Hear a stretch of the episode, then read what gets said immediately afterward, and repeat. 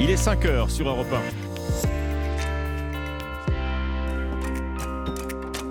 1. Europe Matin.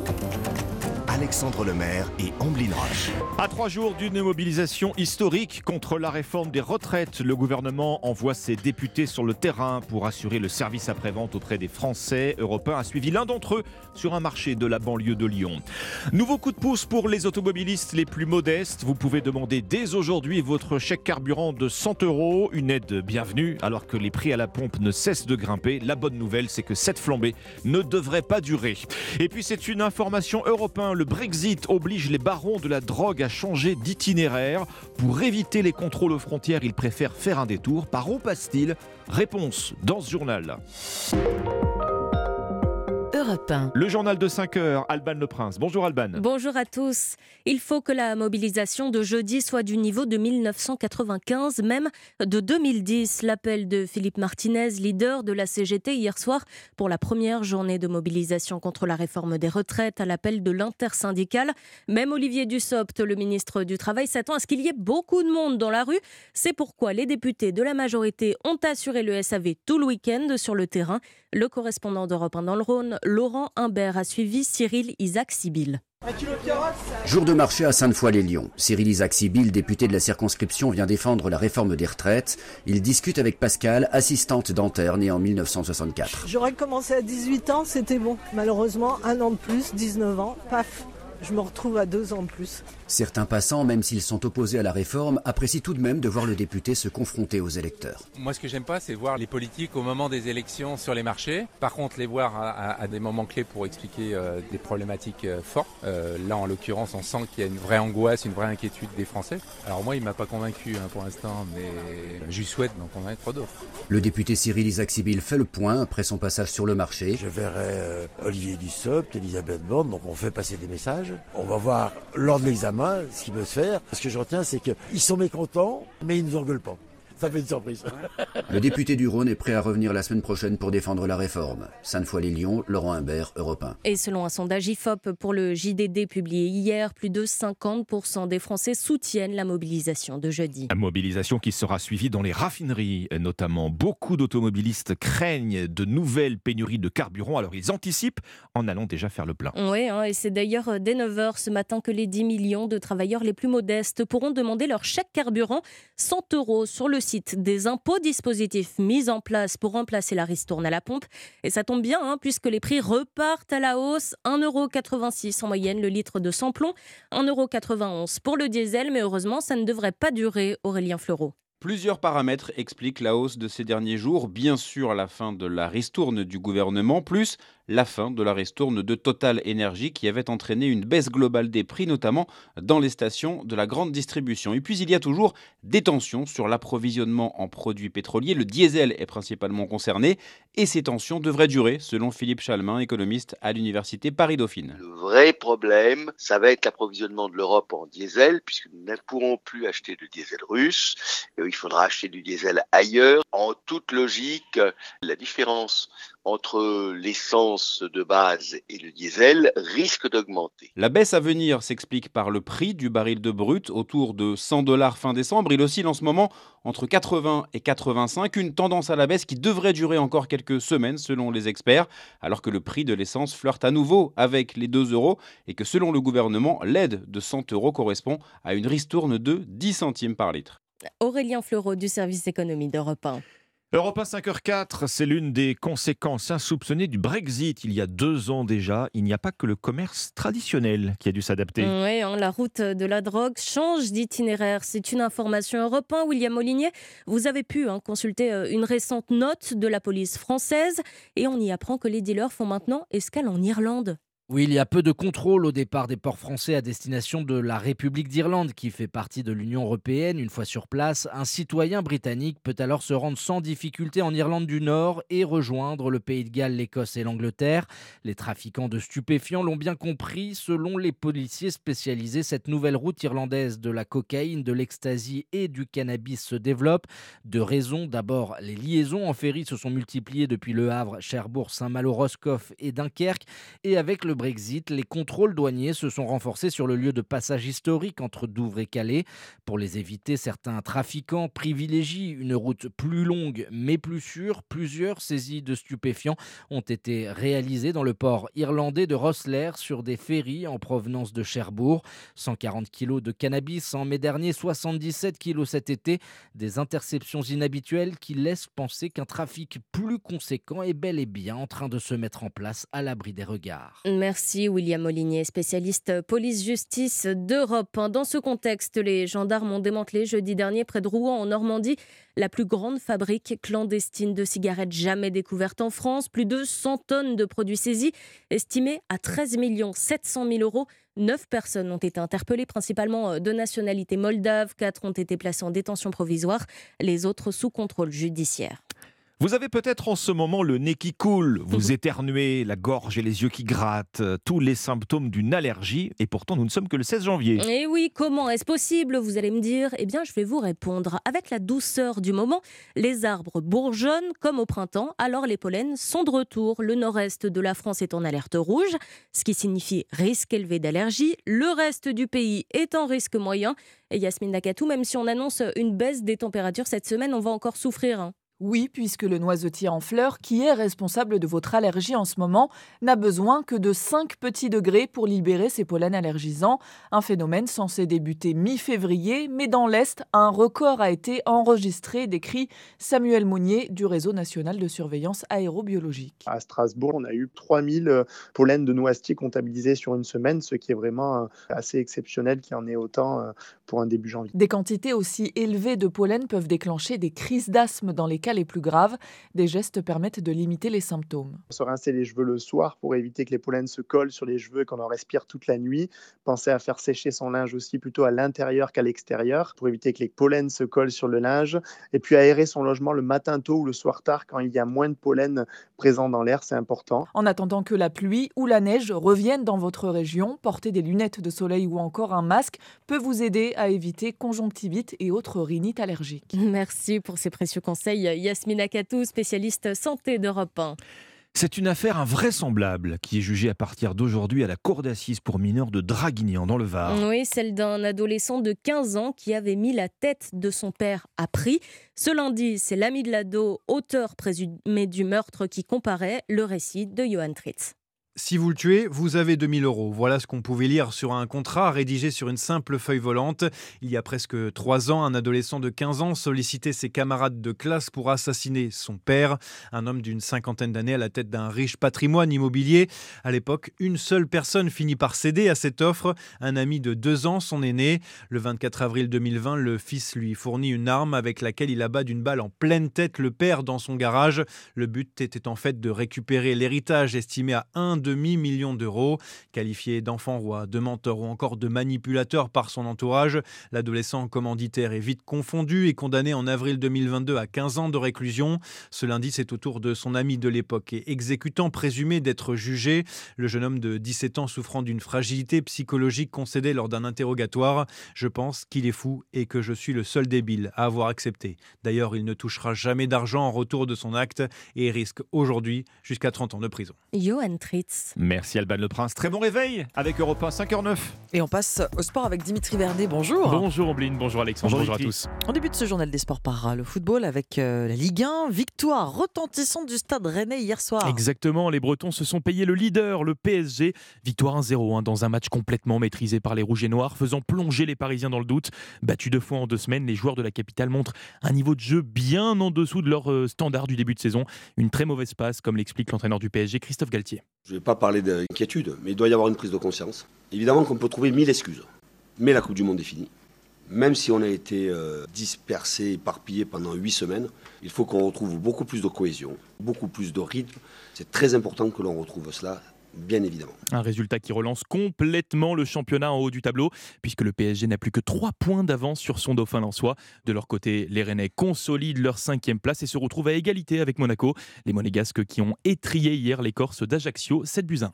Toujours en football, euh, il y avait des matchs euh, sur les autres pelouses européennes. Et oui, dans le championnat anglais notamment, avec euh, un derby londonien ô combien important entre Arsenal et Tottenham, remporté par les Gunners 2 à 0 qui prennent largement la tête de la Première Ligue. Enfin, en Espagne, l'heure était au Classico hier pour la finale de la Supercoupe. Un trophée soulevé par les Barcelonais après leur victoire 3 buts 1 face au Real Madrid. Direction l'Australie, à présent avec l'ouverture du premier grand chelem de la saison, c'est du tennis. Et oui, l'Open d'Australie a débuté cette nuit, un premier tour marqué chez les hommes par l'entrée en lice du champion espagnol Rafael Nadal, mais également par la défaite d'entrée de notre Français Arthur Hinderknecht, battu sèchement en 3-7. Une mauvaise nouvelle hein, pour le clan tricolore qui aura le regard tourné demain vers sa plus grande chance de victoire se trouvant dans le tableau féminin. Caroline Garcia, dans la foulée de son titre au Masters, la lyonnaise espère continuer sur cette belle dynamique pour décrocher son premier titre de Grand Chelem. Forcément, il y a toujours euh, l'objectif euh, en tête, euh, mais d'abord, il faut commencer la préparation, prendre, prendre les repères par rapport à la surface d'ici, par rapport aux conditions et, et, préparer le premier match et vraiment prendre un jour après l'autre. Caroline Garcia au micro européen de Christophe Taureau, notre Française qui débutera donc l'Open d'Australie la nuit prochaine face à la Canadienne Catherine Sebov. Une autre Française qui brille, mais sur les pistes de ski lors de la Coupe du Monde de biathlon. Et eh oui, elle semble juste inarrêtable. Julia Simon a remporté hier l'épreuve de Mastart en Allemagne, lui permettant de conforter son dossard jaune, de leader du classement général de ce mondial, avec 141 points d'avance sur sa poursuivante suédoise. En fait, Julia Simon semble bien partie pour aller chercher la victoire finale dans cette Coupe du Monde, mais pour cela, il faudra qu'elle conserve sa régularité, et ce, dès ce jeudi en Italie, pour l'épreuve du sprint femme. Enfin, on termine ce journal des sports par l'autre championnat du monde du moment, celui du handball masculin. Oui, Uno Bleu dispute ce soir leur troisième match de poule face à la Slovénie, et même si l'équipe de France est déjà qualifiée pour le tour principal du tournoi, en cas de victoire ce soir, il ferait encore mieux, puisqu'il serait euh, quasiment qualifiés pour les quarts de finale. Mais pour cela, ils devront se défaire des Slovènes hein, qui ont très bien débuté ce championnat du monde avec deux victoires en autant de matchs. Le gardien des Bleus, Vincent Gérard, s'attend à un match compliqué. Ça va pas être facile. Euh, c'est une équipe avec euh, des très bons manieurs de ballon. Euh, il n'y a pas de perte de balle. Ils vont au bout des actions, ils enchaînent, ils enchaînent. Ils n'ont pas forcément des gros gabarits, mais ils ont des très bons joueurs de, handball. Donc ça va être un, gros match de handball. Vincent Gérard au micro européen d'Axel May. France-Slovénie, c'est à suivre en fin de journée à 18h. En fil rouge sur Europe 1, radio officielle du championnat du monde de handball. Merci beaucoup Dimitri Vernet. Le journal des sports, il, était, il est 5h12. Et c'est à présent le pari gagnant de Thierry Léger, les courses hippiques. Bonjour Thierry. Bonjour Omblin, il y aura des courses cet après-midi sur l'hippodrome de Cagnes-sur-Mer et mon pari gagnant sera le 108, la combattante. Après une assez longue traversée du désert, elle vient d'afficher un net regain de forme, comme le prouve sa troisième place, obtenue le 10 décembre à Deauville, où elle évoluait ce jour-là sur 1300 mètres, une distance visiblement en parfaite adéquation avec ses aptitudes. Et sur sa lancée, cette jument préservée depuis sa dernière course en vue de cet objectif s'annonce comme une certitude à l'arrivée. Alors notez bien, pour cet après-midi sur l'hippodrome de Cagnes-sur-Mer, réunion 1 dans la première course, le numéro 8, la combattante. Merci Thierry Léger, on découvre vos pronostics du Quintet dans une demi-heure sur Europe 1. 5h13, très bon réveil. Dans un instant, Anissa Dadi partage une nouvelle histoire dingue, c'est celle d'une chirurgienne qui chante pour ses patients dans le bloc opératoire. A tout de suite. Europe Matin. Alexandre Lemaire et Amblin Roche. Bon réveil, bon lundi avec nous, c'est maintenant l'histoire dingue d'Anissa Dadi. Anissa, on va essayer d'oublier le Blue Monday, oh de la déprime, tout mm. ça. Non, non, non, non, non. un peu de tendresse avec vous pour commencer la semaine. Un geste d'humanité, tiens, tout simplement. Il y a des gens qui méritent que la lumière soit sur eux. Et ce matin, il s'agit d'une femme. Elle s'appelle Aisha Endoy. Elle est chirurgienne, gynécologue obstétricienne à l'hôpital de Bordeaux.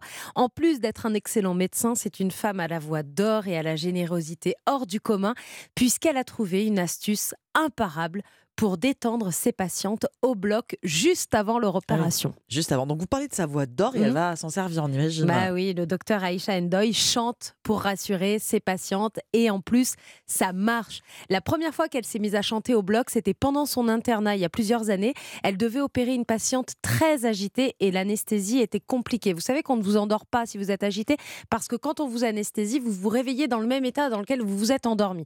Donc si vous vous endormez en pleurant ou agité, stressé, le réveil risque, risque d'être si compliqué. Pas passé, en fait. Exactement.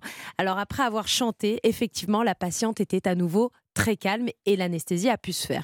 Vous allez comprendre pourquoi dès que vous allez l'entendre. Depuis quelques jours, un de ses collègues au bloc a décidé de diffuser une vidéo de la chirurgienne en train de chanter parce que tout le monde à l'hôpital, même les patientes, lui conseillent, avec une voix pareille, de se faire connaître.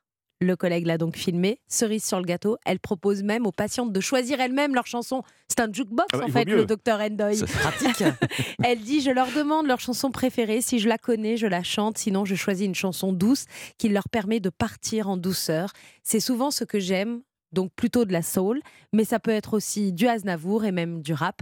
Ce jour-là, écoutez, tendez l'oreille, montez le son de votre radio, que vous soyez en voiture, en train de petit déjeuner ou même encore sous la couette, montez le son. Ce jour-là, le docteur Aisha Endoy chantait Alicia Keys.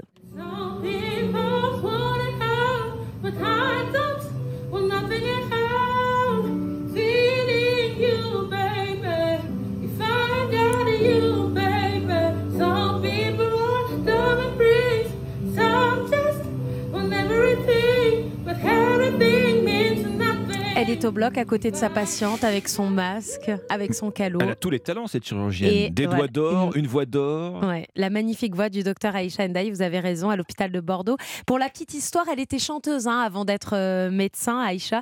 Elle a d'ailleurs déclaré J'adore chanter. J'ai été chanteuse à un moment dans ma vie, pendant mes études. J'ai fait beaucoup de petits concerts dans des bars, dans les salles de concert. Elle a dû mettre de côté la chanson pendant ses études de médecine, mais aujourd'hui, elle a réussi à allier ses deux patients en faisant beaucoup de bien à toutes ses patientes.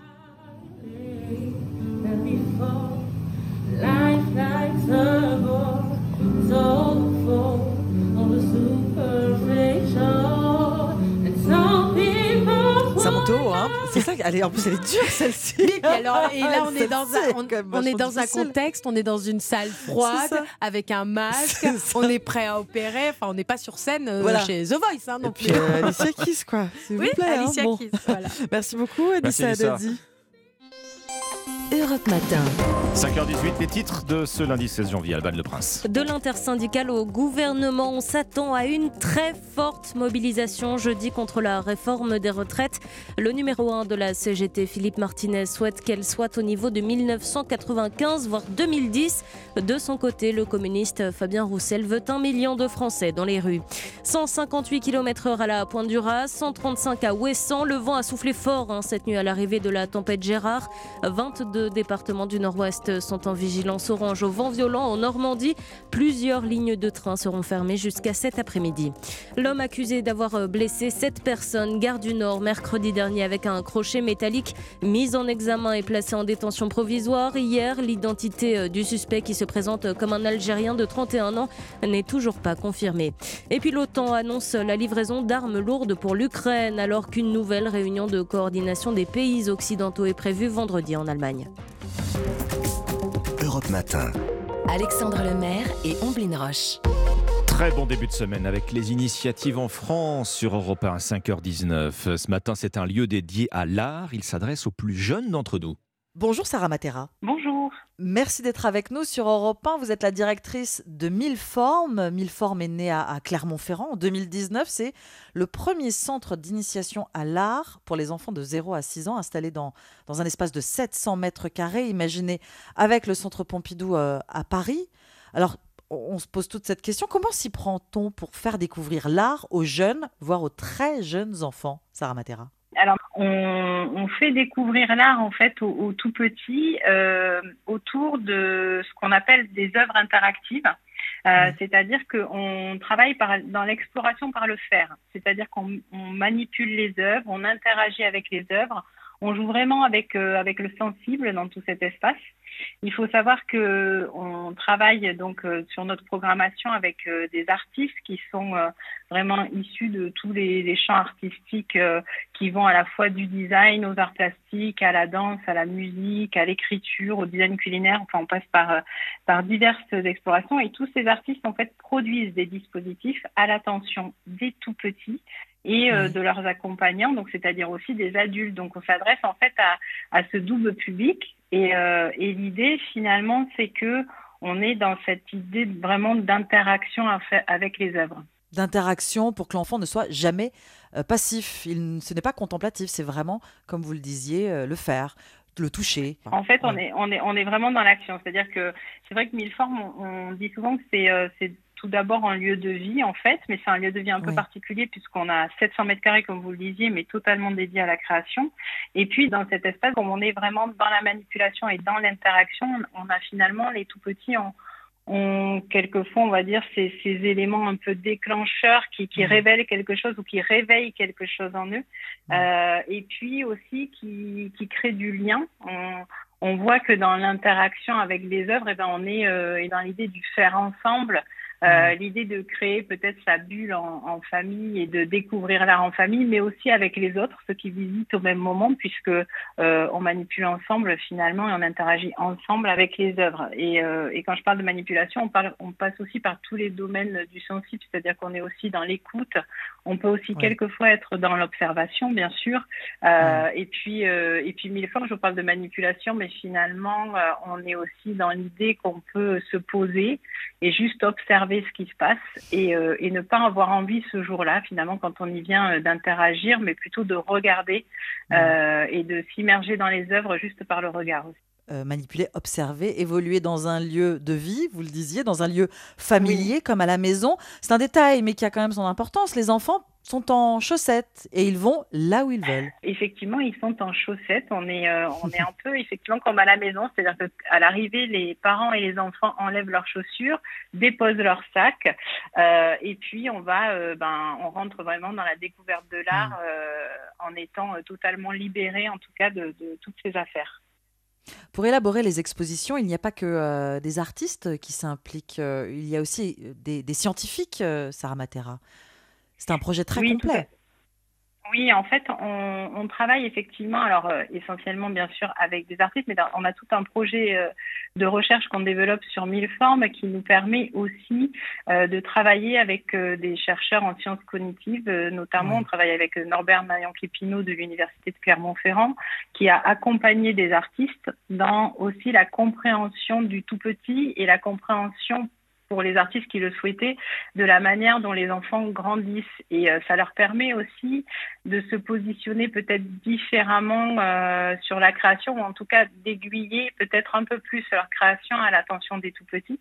Et mmh. puis, on travaille aussi euh, sur des, des, projets de recherche au niveau aussi des publics ou de la médiation qu'on met en place. On est, on est vraiment dans une médiation qui est un peu particulière parce que mmh. c'est à la fois l'attention des bébés et puis euh, et puis des un peu plus grands et on travaille avec euh, toute l'équipe de médiation de mille formes sur euh, euh, l'idée de, de, poser les bases aussi de cette médiation et de la faire évoluer petit à petit et ça aussi accompagné à la fois de chercheurs et à la fois d'artistes. Et des artistes de renom également qui adaptent leur création, c'est ça, ils jouent le jeu, ils s'adaptent aux enfants. Tout à fait, tout à fait. En mmh. fait, on a, euh, comme je disais, donc des artistes, on joue vraiment sur la pluridisciplinarité. Les artistes conçoivent pour les tout petits. Certains artistes euh, n'ont d'ailleurs jamais travaillé avec les tout petits, n'ont jamais travaillé pour les tout petits ou à l'attention des tout petits quand euh, quand ils viennent à mille formes. Mais euh, mais généralement pour eux, c'est c'est c'est un challenge qu'ils ont envie de, de relever et et puis ça leur permet, enfin c'est les retours en tout cas que certains nous ont fait de voir différemment aussi certains axes de leur, euh, de leur création et de la manière dont ils entrevoient les œuvres. Donc ça leur permet de, oui. cette interaction en tout cas leur permet de voir leurs œuvres évoluer différemment aussi. Oui. Milleforme est né à, Clermont-Ferrand il y a trois ans, presque quatre, hein, on l'a dit. Quelle est la suite, euh, Sarah Matera? Dupliquer votre centre d'art Milleforme dans d'autres villes? Oui, l'idée c'est euh, aussi que, ce lieu qui finalement a une philosophie toute particulière euh, puisse se, dupliquer dans d'autres villes. Alors on a certaines villes intéressées, on a beaucoup de visites à Milleforme de directeurs d'établissements euh, culturels mais aussi d'élus. Et puis là, le second Milleforme, on va dire, devrait voir le jour à Montpellier prochainement. D'accord, c'est en, en, projet et on aura l'occasion, j'espère, d'en reparler. Merci beaucoup, Sarah Matera. Je rappelle que vous êtes la directrice de Mille Formes, le premier centre d'initiation à l'art pour les enfants de 0 à 6 ans, né donc à Clermont-Ferrand. Bonne journée. Merci beaucoup, bonne journée également. Au revoir. Europe Matin. Alexandre Lemaire et Amblin Roche. La bataille des retraites et de l'opinion est lancée. Les syndicats appellent à une large mobilisation ce jeudi. Mettre le plus de monde possible dans la rue, c'est l'objectif. Reportage dans une permanence CFDT au début de ce journal. Dans ce journal également, l'OTAN franchit un cap dans la guerre en Ukraine. La livraison de chars lourds à Kiev n'est plus qu'une question de temps désormais. La Grande-Bretagne en promet 14. La Pologne pourrait limiter. Et puis le Paris Saint-Germain battu à Rennes hier soir en clôture de la 19 9e journée de Ligue 1, la Coupe du Monde pèse encore dans les jambes des stars parisiennes. Europe 1. Le journal de 5h30, Christophe Lamar. Bonjour Christophe. Bonjour Alexandre, bonjour à tous. Pour une fois, syndicats et gouvernement sont d'accord. Il y aura du monde dans la rue jeudi pour manifester contre la réforme des retraites. Combien Impossible de le savoir. Mais les opposants battent le rappel des troupes. Cette première journée servira de test et conditionnera la suite. Dans les permanences syndicales, on ressort les drapeaux et les mégaphones. Le téléphone chauffe. Tout le monde veut en être. C'est ce qu'a constaté Romain Biteau dans les bureaux de la CFDT à Chartres. Reportage. Assise derrière son bureau, Christine jongle entre ses trois téléphones. Impossible de répondre à tous les coups de fil, elle doit rappeler. Oui, bonjour, je suis Madame Lemoine du syndicat CFDT. Vous avez essayé de nous joindre? La plupart, c'est pour la, la, mobilisation du 19. Savoir quand, comment? Ah, vous comptez plus, quoi. Ah non. Là, de, depuis ce matin, on a peut-être reçu une bonne trentaine. Et pour cette manifestation, fait inédit, des non-syndiqués téléphonent aussi. J'avais une personne ce matin qui, avait, qui me disait J'ai jamais fait de grève. Elle me disait Mais pour moi, je peux pas euh, continuer de travailler avec de telles conditions, de faire deux ans ou trois ans de plus, vu, vu ce qui est proposé dans cette réforme. Une situation qui ravit Thierry, membre de la CFDT. Pour nous, en tant que syndicat, c'est extraordinaire d'avoir des gens qui ne sont pas un syndiqué, qui s'agressent à un syndicat pour leur dire On n'est pas d'accord, on est avec vous. L'enjeu maintenant, que les auteurs des appels téléphoniques viennent à Paris jeudi prochain pour la manifestation.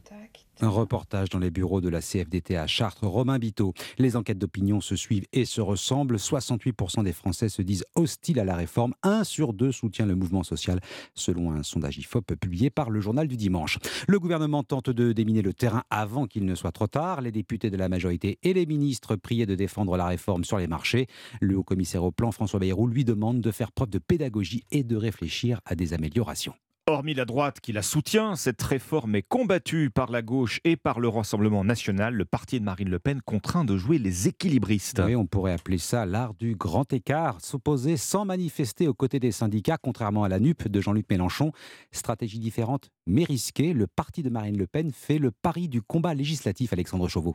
Oui, il faut dire que les grandes manifestations sociales, ce n'est pas vraiment dans la culture du Rassemblement national. Alors si de nombreux électeurs du RN devraient bien se rendre dans les cortèges, les élus du parti ne sont pas les bienvenus aux côtés des syndicats. Une hostilité réciproque, Marine Le Pen refusant de défiler aux côtés de ceux qui ont tous appelé à l'abattre au second tour de la dernière présidentielle. Le RN, premier groupe d'opposition à l'Assemblée, ne veut pas laisser pour autant le monopole de la contestation à la NUP, forcément plus visible et bruyante dans la rue. L'objectif, c'est de porter le au Parlement en s'opposant sur le fond du texte. Cela participe aussi de la recherche de respectabilité des 89 députés RN qui ne veulent pas être associés à d'éventuels débordements lors des manifestations.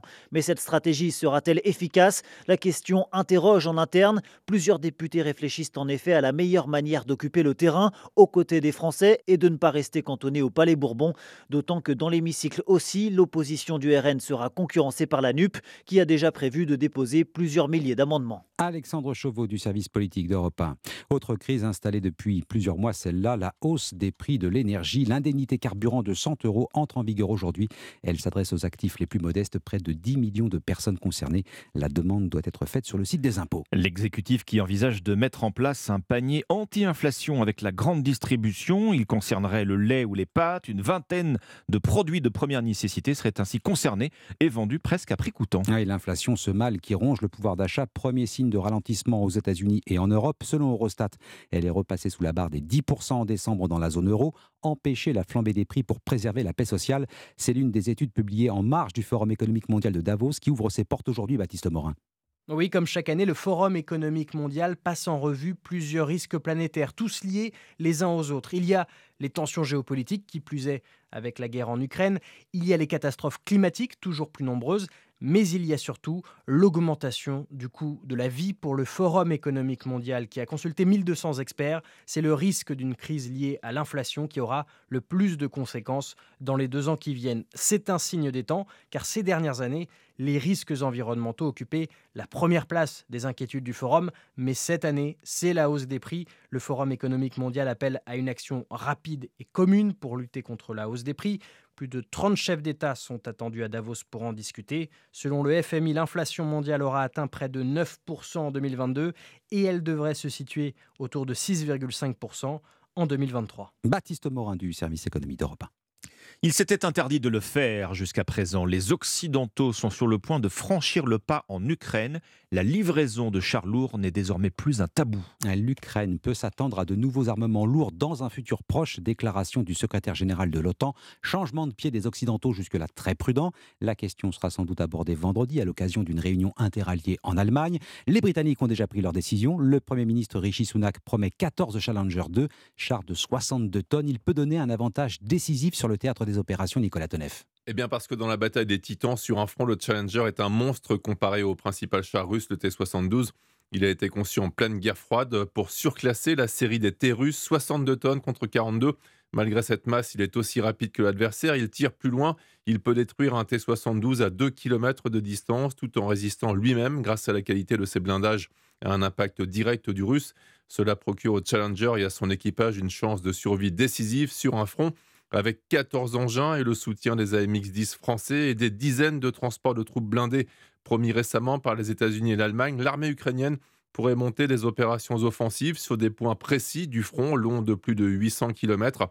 Mais la durée de vie des chars et leur réussite va dépendre de plusieurs facteurs, la formation des équipages, la capacité ukrainienne à créer une chaîne logistique nouvelle pour un matériel difficile à entretenir, et la présence hypothétique en face dans le Donbass de plusieurs dizaines de chars russes récents de type T-90. Nicolas Tonev, la Pologne se dit prête à faire la même chose avec ses Léopard 2 de fabrication allemande, mais elle doit d'abord obtenir l'accord de Berlin. Sur le terrain, une frappe russe sur la ville de Dnipro fait au moins 30 morts, des dizaines de personnes seraient toujours portées disparues. Les suites de l'enquête sur l'attaque de la gare du Nord à Paris, l'agresseur présumé a été mis en examen pour tentative d'assassinat et écroué. Toujours pas de certitude sur l'identité de cet homme qui se dit pourtant algérien selon le parquet. Les lendemains de Coupe du Monde sont décidément difficiles hein, pour les stars du PSG, battus à l'occasion de la 19e journée de Ligue 1. Une défaite 1 à 0 hier soir à Rennes, la deuxième de la saison, suspense relancé alors que nous sommes arrivés à la mi-championnat. Au terme de cette 19e journée, Paris ne compte plus que 3 points d'avance sur son dauphin Lens. Les stars parisiennes semblent bien fatiguées, Cédric Chasseur. Oui, la crise couve au Paris Saint-Germain, invaincu avant la Coupe du Monde et battu deux fois en l'espace de deux semaines à Lens et ici à Rennes. Mais plus que ces deux défaites, ce que l'on retient, ce sont les prestations insipides, sans créativité ni envie depuis le retour du mondial. Et match après match, rien ne change, ou presque. Christophe Galtier, l'entraîneur du PSG. Si c'est une question de temps, ben ça urge. Je ne vais pas parler d'inquiétude, mais il doit y avoir une prise de conscience. Évidemment qu'on peut trouver mille excuses, mais la Coupe du Monde est finie même si on a été euh, dispersé, éparpillé pendant huit semaines, il faut qu'on retrouve beaucoup plus de cohésion, beaucoup plus de rythme et d'intensité. C'est très important que l'on retrouve cela, bien évidemment. C'est important parce que le rendez-vous avec le Bayern approche, le huitième de finale aller de Ligue des Champions, c'est dans moins d'un mois maintenant, mais surtout, l'avance du PSG en Ligue 1 est en train de fondre comme neige au soleil, Lens est à 3 points, Marseille à 5, et ce championnat que l'on pensait déjà plié est finalement complètement relancé. Les Bleus peuvent euh, décrocher dès ce soir une petite marge pour la qualification pour les quarts de finale du championnat du monde de handball face à la Slovénie. Europe 1 radio officielle du mondial. Match à suivre en fil rouge à partir de 21h dans Europe 1 Sport. Et puis ouverture du premier grand chelem de la saison en tennis. La Française Clara Burel s'est qualifiée pour le deuxième tour de l'Open d'Australie. Merci Christophe Lamar. 5h39. Très bon début de journée. Voici les pronostics du Quintet. Bonjour Thierry Léger. Bonjour Alexandre. Direction l'hippodrome de Cagnes-sur-Mer pour ce Quintet. Un handicap qui réunira 16% sur la distance de 2000 1150 mètres et sur cette piste en gazon, inutilisée depuis plus de 10 mois, il faut privilégier les concurrents aimant aller de l'avant à l'image des numéros 6, la hausse visiblement au mieux et qui partira avec la confiance de son entourage, 10, les petits princes Adi qui possède des références solides à ce niveau, 12, Craps pour lequel son entourage n'a pas hésité à réserver depuis plusieurs jours la monte du crack jockey Stéphane Pasquier et 3 Sweet Victory, revenu à son meilleur niveau et dont la dernière fin de course sur l'hippodrome de Chantilly n'est vraiment pas passée inaperçue et laisse augurer dès cet après-midi une très grande performance. Enfin, les numéros 7, Ridwan, 1. Koshenko, 5. Électron libre et 9. Woodwinker compléteront ma sélection. Mon pronostic 6, 10, 12, 3, 7, As, 5 et 9. Merci beaucoup Thierry Léger. On retrouve vos pronostics dès maintenant sur europe Cet adversaire, c'est le monde de la finance. Colonna n'était pas armé, il n'a pas opposé de résistance. C'est bien elle qui a écrit Omar m'a tué. Voici les Rolling Stones. Chaque matin, retour sur des grands faits historiques qui racontaient à travers les archives d'Europe 1 le jour où des Anglais sont montés sur la scène de l'Olympia. Bonjour Lord d'Autriche. Bonjour Ombline, bonjour Alexandre. Le premier concert des Beatles en France, c'était il y a 58 ans, 16 janvier 1964. Euh, Ces quatre garçons dans le vent se produisent dans la mythique salle parisienne de l'Olympia à Paris, où ils sont accueillis en véritables héros. Oui, le patron de l'Olympia, Bruno Cocatrix, a signé un contrat historique. L'Olympia est réservé pour les Beatles durant trois semaines en janvier, début février 64. Les quatre garçons de Liverpool ne se sont jamais produits aussi longtemps dans une même salle. Et ils sont sur Europe 1 dans l'émission Musicorama. C'est toute la Grande-Bretagne adolescente qui va être représentée par les Beatles. It's called She Loves You. Triomphe à l'Olympia devant un public de fans. Euh, les Beatles, pour moi, c'est un nouveau groupe que, que j'aime beaucoup. Ils sont formidables, quoi. Vous habitez loin d'ici Moi, j'habite à Aulnay-sous-Bois. Et la coiffure des Beatles Ah, bah, c'est les perruques Au bol de pudding, comme il dit. Une coiffure au bol de pudding. Et puis Paul McCartney et George Harrison, au micro d'Europe 1, racontent leur goût culturel. Paul, qu'est-ce que vous préférez? Euh, Jim, Ray Charles, Brigitte Bardot, George, qu'est-ce que vous aimez, vous? Le Hitchcock, la TV. La TV, la télé, répond euh, George Harrison. Et ce qui était formidable à cette époque, euh, lors dans les années 60, donc, c'est euh, que les fans pouvaient facilement approcher leurs idoles. Oui, c'est vrai. Et justement, quand les Beatles reviennent en France l'année suivante, en 65, les fans les attendent sur le tarmac de l'aéroport d'Orly. Ils encerclent leur Rolls-Royce noire, dans laquelle se trouve aussi le journaliste d'Europe 1, Jacques Ourevitch. Des jeunes filles courent maintenant à côté de la voiture, ce qui risque d'être dangereux. À ma gauche, Paul, à ma droite. Uh, John, salut. Uh, well, I've got a Rolls of my own. as Et en fait, ils ont chacun leur Rolls personnel, mais il leur arrive de temps en temps de voyager à plusieurs dans la même Rolls. Et pour finir, je voulais vous faire écouter ce moment où les Beatles ont improvisé sur Europe 1 un jingle pour la mythique émission Salut les copains. Salut les copains, salut les copains, salut les copains, salut les copains, salut les copains. Salut les copains. Excellent.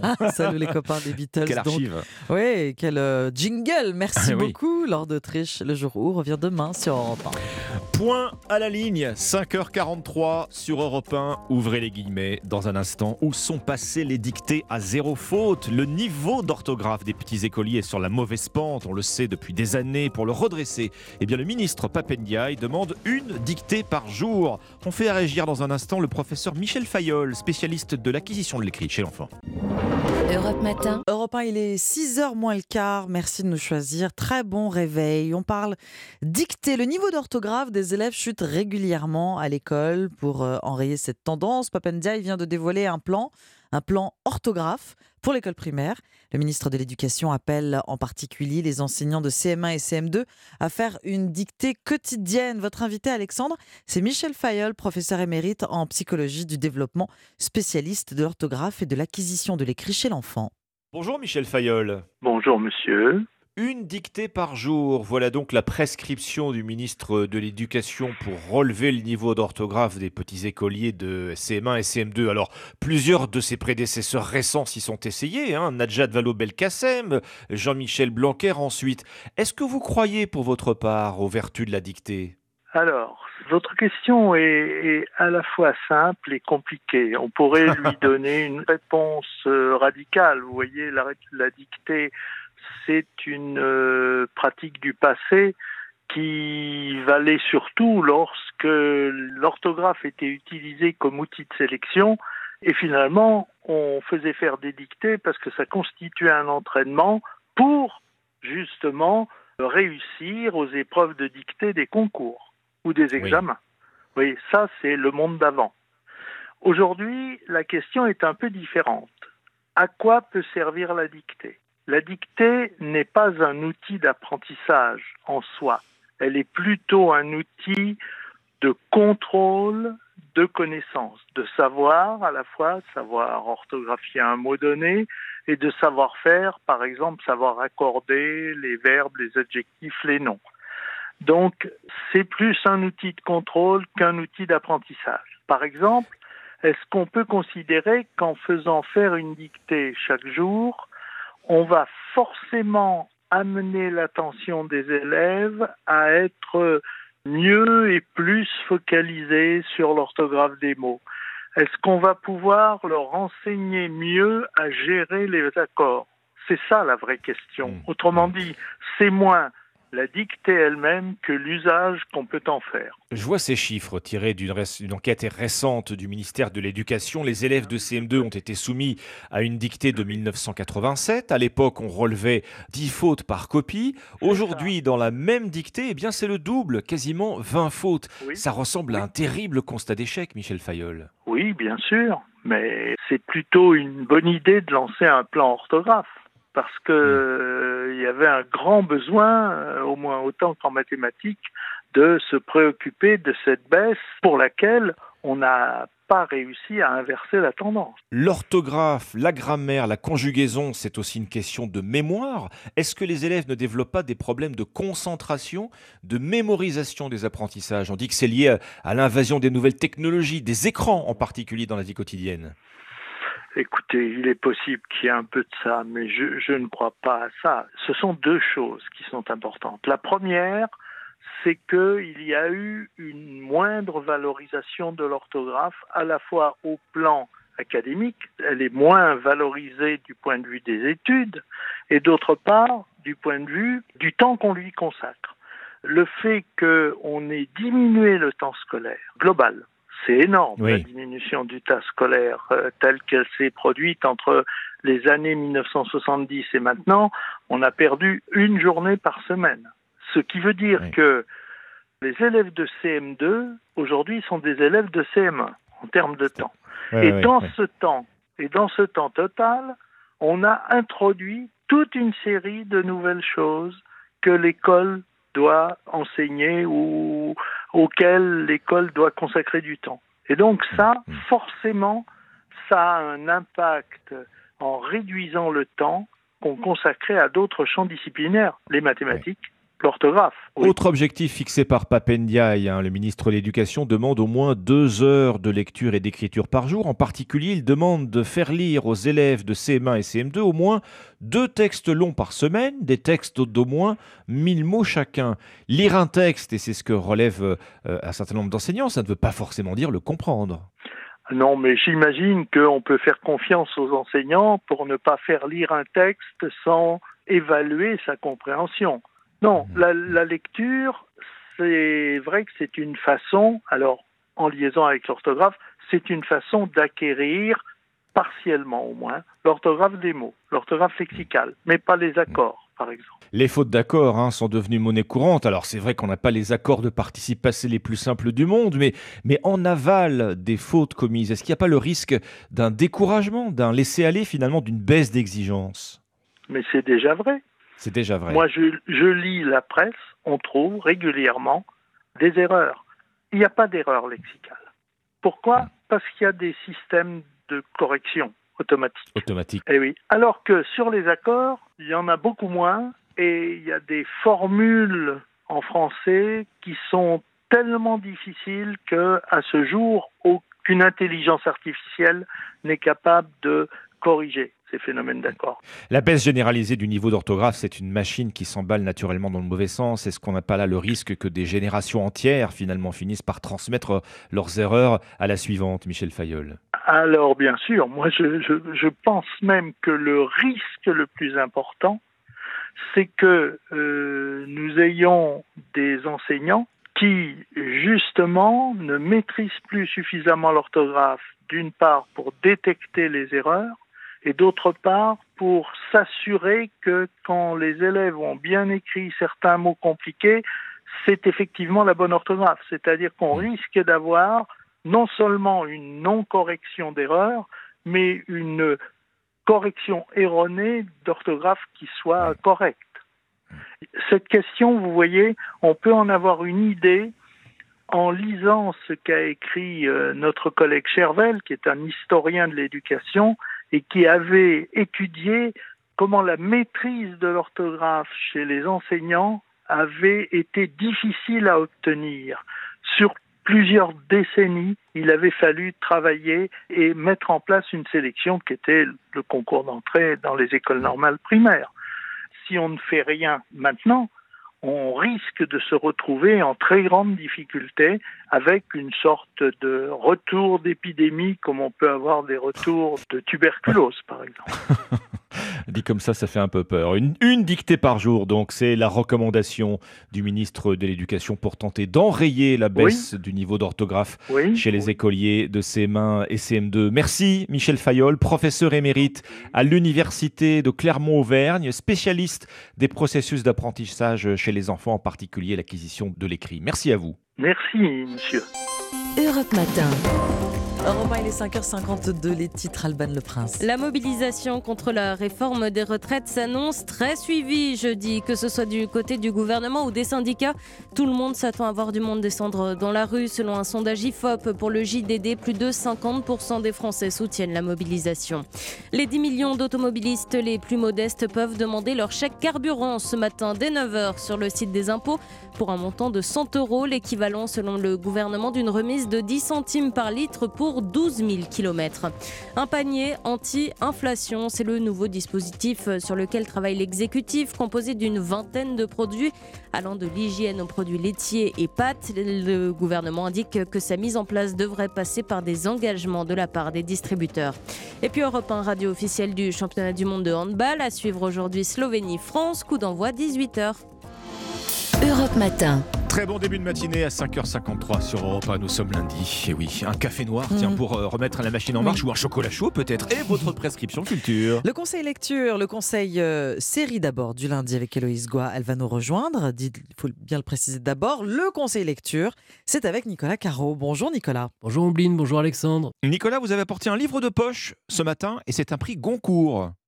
Euh, oui, l'auteur c'est Hervé Letellier, prix Goncourt pour l'anomalie. 1 300 000 exemplaires vendus depuis, énorme succès, record de vente. Et alors soudain, on se rappelle qu'Hervé Letellier a publié bien d'autres très bons livres avant ça, et notamment celui-ci qui est réédité chez Folio. Ça s'appelle Moi et François Mitterrand. Oh, vous allez nous parler, je sens, d'un témoignage politique, Nicolas. Pas du tout. C'est l'histoire d'un type normal nommé Hervé Letellier qui, en 1983, décide d'envoyer une lettre à François Mitterrand. Je vous lis cette lettre. Cher François Mitterrand, je voulais vous féliciter, fût-ce avec un léger retard, de votre élection voici deux ans déjà. Je suis à Arcachon où je passe de bonnes vacances. Hier à table, c'est incroyable, nous parlions justement de vous. Nous avons mangé des huîtres, excellentes, bien qu'un peu laiteuses. Encore bravo, Hervé Letellier. C'est gentil. Et alors, vous allez me dire, alors, il reçoit une réponse. Dingue, je vous la lis aussi, tiens. Cher monsieur, votre lettre en date du 10 septembre 1983 vient de me parvenir et je vous en remercie. Ne doutez pas, cher monsieur, que vos remarques recevront toute l'attention qu'elles méritent et qu'elles seront prises en considération par nos services dans les délais les plus brefs. Je vous prie de croire, cher monsieur, à l'assurance de mes sentiments les meilleurs, le président de la République. Hum, Que vos remarques recevront toute l'attention qu'elles méritent. Bon, c'est une lettre type, hein, Nicolas. Absolument. Mais Hervé Letellier la lit comme si le président lui-même avait répondu à sa lettre. Et donc il lui répond peu après en lui donnant carrément du cher François.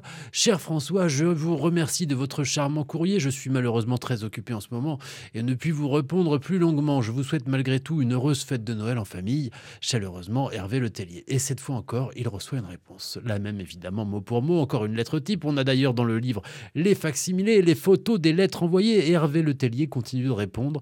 Il est le seul apparemment à ne pas se rendre compte que François Mitterrand ne lui écrit pas vraiment. Et au fur et à mesure, une relation se crée. Ils deviennent même amis. Et à partir de 95, c'est Jacques Chirac qui lui répond, puis Nicolas Sarkozy, puis François Hollande. Incroyable et hilarant, vous avez compris. Oui, moi et François Mitterrand, donc chez euh, Folio. Merci beaucoup, Nicolas. La prescription série à présent avec Héloïse Goua. Bonjour. Bonjour Ombline, bonjour Alexandre, bonjour à tous. Héloïse, vous nous parlez ce matin d'une série d'espionnage qui se passe en pleine guerre froide. Et alors là, vous avez tout de suite accroché. Hein A Spy Among Friends, un espion parmi des amis, c'est le titre de cette série anglaise formidable qui coche vraiment toutes les cases. Une intrigue palpitante, une photographie magnifique, un duo d'acteurs excellent. Les épisodes nous racontent les 23 ans d'amitié entre Kim Philby et Nicholas Elliott. Tous les deux sont membres du MI6, les services secrets britanniques. Ils se rencontrent en 1940 et commencent à lutter ensemble contre les nazis. Et puis plus tard, pendant la guerre froide, ils enchaînent des missions pour combattre la menace communiste. Bon, avec ce titre, Un espion parmi des amis, je ne vous dévoile rien si je vous dis que Kim a sérieusement trahi Nicolas. On le sait dès le premier épisode, c'est en 1963 que la vérité éclate. Je suis venu à Beyrouth te dire que ton passé t'a rattrapé. Nous avons découvert des informations supplémentaires à ton sujet qui corroborent nos soupçons. Et donc, je suis maintenant convaincu, et même intimement convaincu, que tu as travaillé pour le renseignement soviétique. Jusqu'à la fin de la guerre. Alors, si on sait dès le départ que cet espion a trahi son ami et son pays, qu'est-ce qui fait donc le sel de cette série?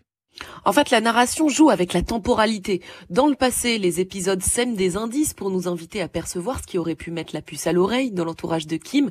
Et dans le présent, c'est-à-dire en 1963, on voit ce Kim fuir pour s'installer en URSS. Mais surtout, surtout, une question plane dans tous les épisodes jusqu'à la fin. Est-ce que Nicolas ignorait réellement que son ami était communiste et travaillait pour le KGB depuis le début? Ou est-ce qu'il y avait un pacte secret entre les deux espions? C'est ce que cherche à savoir le MI6 en espionnant Nicolas lorsqu'il s'adresse à une amie intime. Tu veux vraiment me faire croire que tu l'as laissé partir sans négocier, sans rien obtenir de lui en échange? Tu peux faire avaler ça à qui tu veux, mais moi je ne suis pas dupe. Tu veux savoir ce qu'il m'a dit un jour à propos de toi? Il m'a dit qu'en réalité tu étais un homme beaucoup plus perspicace et lucide que tu ne le laissais croire. Bon alors le suspense, le suspense reste entier, Louise. Cette série est tirée d'une histoire vraie, hein, c'est ça? Absolument, cet agent double a inspiré euh, même un livre de John Le Carré, La taupe, livre qui avait été adapté en film. C'est même un événement qui avait traumatisé les Anglais à l'époque. Mais rien que pour avoir le droit à une série aussi excellente que celle dont je viens de vous parler, on peut presque se réjouir que la réalité dépasse parfois la fiction. Alors où est-ce qu'on peut la regarder cette série? A Spy Among Friends, les six épisodes de 50 minutes sont à voir sur OCS. Merci beaucoup Héloïse. 5h58, bonjour, bienvenue à ceux qui nous, a, nous rejoignent sur Europe 1. Nous sommes le lundi 16 janvier. Votre interview éco Alexandre, ce sera à 6h40. Oui, on va parler de votre épargne. Les nouvelles sont bonnes. Le taux du livret A, vous le savez, va bien passer à 3% le 1er février. Alors ça reste toujours en dessous de l'inflation hein, de l'année dernière. Comment gérer au mieux votre épargne en 2023 Philippe Crevel, directeur du Cercle de l'épargne, sera avec nous à 6h40. Le retour du pressing, les trois articles à lire dans la presse ce matin après le journal. Et votre partition, Ombline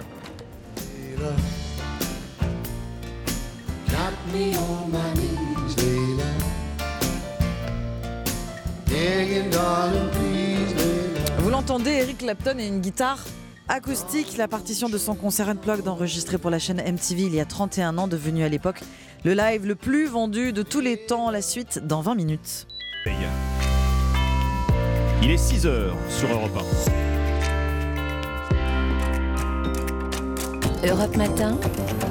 Alexandre Lemaire et Amblin Roche. C'est la nouvelle prime pour les automobilistes, l'indemnité carburant que vous pouvez réclamer dès aujourd'hui, un bonus de 100 euros pour ceux qui vont travailler avec leur voiture. Il y a quelques conditions à remplir, on voit cela dans un instant.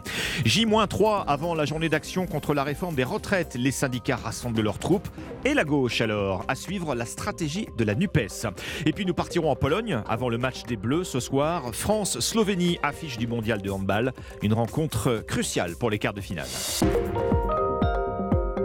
Le journal de 6 heures, Roman Oquet. Bonjour Roman. Bonjour à tous. Vous allez travailler avec votre voiture et vous avez aussi un revenu fiscal inférieur à 14 700 euros par an. Eh bien, vous remplissez les deux conditions pour obtenir l'indemnité carburant, un chèque de 100 euros pour remplacer la ristourne de l'État. Le formulaire est en ligne sur le site des impôts. Rendez-vous à partir de 9h et jusqu'au 27 février minuit. 10 millions de Français pourront en bénéficier, comme ces automobilistes rencontrés par notre correspondant Lionel Gougelot près de Lille. C'est votre reportage Europe 1 et vous. En observant défiler le compteur de la pompe à essence, Justine se dit qu'avec un litre de gasoil à 1,80€, ce chèque carburant de 100 euros sera toujours bon à prendre. Deux petits pleins, ça va faire pour ma voiture. Pour mon mari, par contre, lui, ça va faire un plein. Il fait beaucoup plus de kilomètres que moi par jour, donc euh, c'est déjà ça. Mais c'est vrai que 100 euros comparé à tout ce qu'on met euh, par an euh, dans, dans, la voiture, c'est pas énorme. Quoi. Une goutte d'eau, dit même Antoine, qui aurait préféré, lui, le maintien de la ristourne à la pompe. C'est pas 100 balles qui vont changer euh, un an de gasoil que vous mettez dans votre voiture. Ça va pas changer la donne. Ce chèque carburant Teddy n'y aura pas droit pour quelques dizaines d'euros au-dessus du barème de salaire, alors forcément il l'a un peu amer. Oui, c'est un peu dérangeant parce qu'on a toujours l'impression que la tranche qui est ni pauvre ni riche en France est toujours la, la tranche la plus délaissée, la plus démunie. Après, pareil, est-ce que c'est vraiment la solution aussi de faire des chèques cadeaux? Mais le fond du problème n'est pas réglé en fait. Et le plus grave, selon Teddy, c'est que l'on s'habitue à payer le litre de carburant à presque 2 euros et qu'on va finir par trouver ça normal. Un reportage Europe 1 et vous signé Lionel Gougelot. 2 euros le litre de carburant en moyenne, une hausse des prix que vous avez peut-être constatée ce week-end où vous étiez déjà très nombreux à faire le plein. Et oui, des automobilistes qui anticipent une pénurie de carburant car les approvisionnements pourraient être perturbés cette semaine. Des blocages de raffineries et de dépôts de pétrole, c'est ce que promet la CGT pour jeudi. Première journée de mobilisation contre la réforme des retraites. C'est donc euh, ce jeudi euh, une grève à l'appel de tous les syndicats. Il faut que ce soit du niveau de 1995, a lancé Philippe Martinez, leader de la CGT, invité sur France 3 hier. Et dans cette bataille, quelle place pour les partis politiques? Alexis de la Fontaine, la gauche s'organise pour afficher aussi un front uni. Oui, dès demain soir, l'ensemble de la NUP se retrouvera à Paris lors d'un meeting de commun contre la réforme des retraites. Chacun leur tour, les leaders des partis de gauche prendront la parole pour mobiliser les troupes, mais surtout faire oublier les divisions internes. Pour le député socialiste Philippe Brun, la gauche doit se montrer unie face à cette réforme des retraites. Nous devons faire front commun, nous devons montrer euh, à tous les gens euh, qui nous font confiance qu'il y a euh, dans ce pays des femmes et des hommes engagés qui se battront jusqu'au bout à l'Assemblée nationale contre cette réforme injuste. Les Français finalement ne peuvent compter que sur nous. Pour éviter les polémiques, les deux vilains petits canards de la gauche, Jean-Luc Mélenchon et Adrien Quatennens, ne sont pas conviés. Ils ne participeront pas non plus à la manifestation des syndicats ce jeudi, même si l'ensemble de la gauche sera elle bien présente, avec l'idée de mener une double bataille à l'Assemblée nationale et dans la rue. Alexis de la Fontaine a noté que la France insoumise soutient de son côté une marche contre la réforme des retraites. C'est prévu samedi prochain à l'appel des organisations de jeunesse. 6h et 4 minutes sur Europe 1. Comment permettre aux femmes battues de quitter leur domicile au plus vite? Créer une aide universelle d'urgence, c'est la proposition de loi examinée aujourd'hui à l'Assemblée nationale. Le texte transpartisan est porté par le Modem et le Rassemblement national. Oui, on estime qu'en France, 210 000 femmes sont victimes de violences conjugales chaque année. Oui, et parmi celles qui cherchent à quitter leur logement, 4 sur 10 n'ont aucune proposition d'hébergement d'après la Fondation des femmes. Cette aide d'urgence doit justement leur venir en aide, mais sous condition. Le détail du dispositif avec David Montagnier. Il s'agit d'une avance d'urgence sous forme d'un prêt à taux zéro. Elle sera gérée et versée par les caisses d'allocation familiale. Cette aide est donc destinée aux victimes de violences commises par leur conjoint ou leur concubin.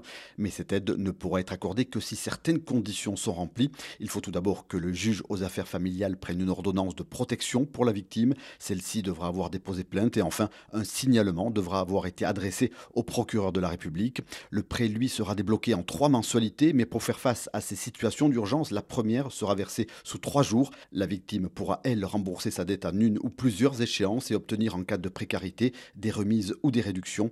Ce dispositif permettra de faire bénéficier ces victimes d'aides supplémentaires comme la complémentaire santé solidaire et un accompagnement social et professionnel. David Montagnier. Europe 1 6h05, ce sera l'une des nouveautés de la rentrée prochaine. Le dispositif Devoir fait sera obligatoire pour tous les élèves de 6e, une annonce du ministre de l'Éducation nationale la semaine dernière. Oui, Papendiaï opte pour une heure par semaine encadrée par un professeur. Alors certains établissements testent déjà le principe.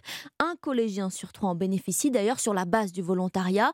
Les enseignants, eux, sont payés en heures supplémentaires. Alors quel résultat? Démonstration au collège Jules Verne à Paris avec Louis Salé. La sonnerie retentit tandis que le collège se vide. Six collégiens restent dans la classe une heure de plus. L'objectif, attaquer tout de suite leurs devoirs sous l'œil attentif de Laila Gatoui, professeure de lettres. Alors, tu commences par ça, après tu auras du français. Elle aide Naël, en quatrième, qui révise un cours sur les adjectifs. Si on dit un animal qui vit la nuit, ça vient de noctis, ça commence par noct.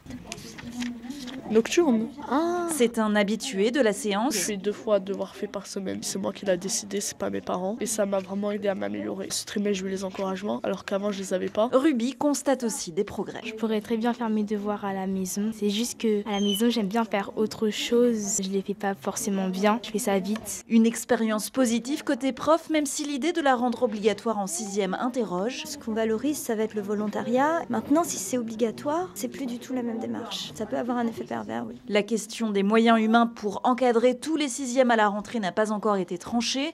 Des professeurs des écoles pourraient venir renforcer les effectifs. Le reportage de Louise Salé. Votre actualité sportive sur Europe 1 avec les premières balles sur les cours, sur les cours pardon, de l'Open d'Australie. Le tournoi tennis a démarré cette nuit et déjà l'Australien Kyrgios déclare forfait sur blessure. Entrée réussie en revanche pour l'Italien Sinner et l'Américaine Coco Goff chez les femmes déjà qualifiées pour le second tour. C'est déjà fini en revanche pour le Français Rinderknecht. Le camp tricolore qui a une chance de victoire grâce à Caroline Garcia en conférence de presse hier. Forcément, il y a toujours euh, l'objectif euh, en tête, euh, mais d'abord, il faut commencer la préparation, prendre, les repères par rapport à la surface d'ici, par rapport aux conditions, et préparer le premier match et vraiment prendre un jour après l'autre. Caroline Garcia qui sera sur les cours. Donc la nuit prochaine, la Française jouera contre la Canadienne Sebov. Le correspondant d'Europe à Melbourne, Christophe Taureau, nous en parlera d'ailleurs dans le journal de 8 h La France à l'honneur aussi ce soir, mais cette fois on parle de handball, Roman. Les championnats du monde à suivre sur Europe 1, radio officielle de la compétition. Dernier match du tour préliminaire pour les Bleus, déjà certains de continuer l'aventure. Axel, mais vous êtes l'envoyé spécial d'Europe 1 à Katowice, en Pologne. Et Axel, l'équipe de Karabatic affrontera donc les Slovènes ce soir. Oui, même si les Bleus sont déjà qualifiés, ce match ne comptera pas pour du beurre. Sur un plan comptable d'abord, une nouvelle victoire et les Français rejoindraient le tour principal avec le maximum de points, ce qui les placerait déjà en position de force en vue des quarts de finale. Sur le plan de la confiance, ensuite, après avoir déjoué le piège polonais dans une salle hostile, puis après avoir dominé les modestes saoudiens, les Bleus affrontent des Slovènes dont plusieurs éléments évoluent dans de grands clubs européens. Le gardien Vincent Gérard. Ça va pas être facile. euh, C'est une équipe avec euh, des très bons manieurs de ballon. euh, Il n'y a pas de perte de balle. Ils vont au bout des actions. Ils enchaînent, ils enchaînent. Ils n'ont pas forcément des gros gabarits, mais ils ont des très bons joueurs de, handball. Donc ça va être un, un gros match de handball. Plus anecdotique, mais à retenir quand même, le Français Quentin Mahé pourrait, face à la Slovénie, atteindre la barre symbolique des 500 buts inscrits en équipe de France. Axel May du service des sports d'Europe 1, radio officielle du championnat du monde de handball. C'était le journal des sports avec Winamax. Les jeux d'argent et de hasard peuvent être dangereux. Perte d'argent, conflits familiaux, addiction. Retrouvez nos conseils sur joueurs-info-service.fr et au 09 74 75 13 13. Appel non surtaxé. C'était le journal de 6h sur Europe 1. Merci, Roman Nequet. Il est 6h09 et vous restez avec nous dans un instant le pressing sur Europe 1. Les premières informations de la journée avec Alexandre Lemaire et Omblin Roche sur Europe 1. 6h11 sur Europe 1, très beau réveil. Vous voyez de la lumière Eh bien, c'est normal. c'est le pressing qui ouvre ses portes, Omblin. Oui, on vous invite à, à rentrer et de partager cette table avec nous. Quels articles ont retenu notre attention aujourd'hui? On, on épluche la presse, hein, vous l'avez compris. Nous sommes rejoints pour cela par Dimitri Vernet. Quel article avez-vous lu? Eh bien, moi, c'est dans le journal 20 minutes que j'ai trouvé mon bonheur. Omblin Alexandre, on se met devant la télé, on sort les manettes, puisque je vous parle jeux vidéo. Et Aïe, plus précisément, des consoles de jeux. Oui. Car oui, en fait, si je vous en parle ce matin, c'est parce qu'un record vient d'être battu, celui de la console la plus vendue en France. Tiens, Omblin Alexandre, pour vous, quelle console a battu ce record? Bon, il y a trois, il y a trois opérateurs principaux. Est vrai. PlayStation PlayStation. Bah, le problème, c'est que la PlayStation, on en trouve jusqu'ici quasiment pas. Ah. Donc c'est difficile qu'elle soit. Elle, est très, sur la bonne elle est très voie. demandée, mais elle est, elle est mécaniquement pas très vendue. Exactement. pas autant qu'elle pourrait l'être. Eh bien, c'est la Nintendo Switch. d'accord. Voilà, qui s'est vendue à près d'un million d'exemplaires en France en 2022, en fait portant son total à plus de 7 millions de ventes depuis sa sortie en 2017. C'est du jamais vu, c'est tout simplement la console la plus vendue en France. Elle surpasse sa grande sœur, la Wii, et Ah oui. c'est 6,3 millions d'exemplaires. Alors pourquoi la Switch et pas une autre, comme la PlayStation, comme on le disait, Ouais. ou encore la Xbox, vous allez me dire? Eh bien, bah, c'est sûrement expliqué du fait que la Nintendo Switch est une console familiale, elle plaît aux petits aux grands, qui peuvent d'ailleurs jouer ensemble, hein, et elle est surtout pratique, car en fait, vous pouvez l'utiliser chez vous devant votre télé, comme en déplacement, en mode console portable. Oui, elle est modulaire, c'est un peu- Exactement, oui, vous pouvez oui. la prendre et C'est- Ouais, ouais, jouer ouais. dans le train ou dans la la, voiture. c'est la nouvelle Game Boy. quoi. Ça, en fait, ça, Boy, exactement. ça compile Wii et Game Boy. C'est un mix entre la Wii et la, euh, oui, c'est ça, la Ou Game la Boy. DS, euh. La DS, exactement. Mm. Est-ce que vous avez une Switch chez vous, Ombline Alexandre? Non. Non.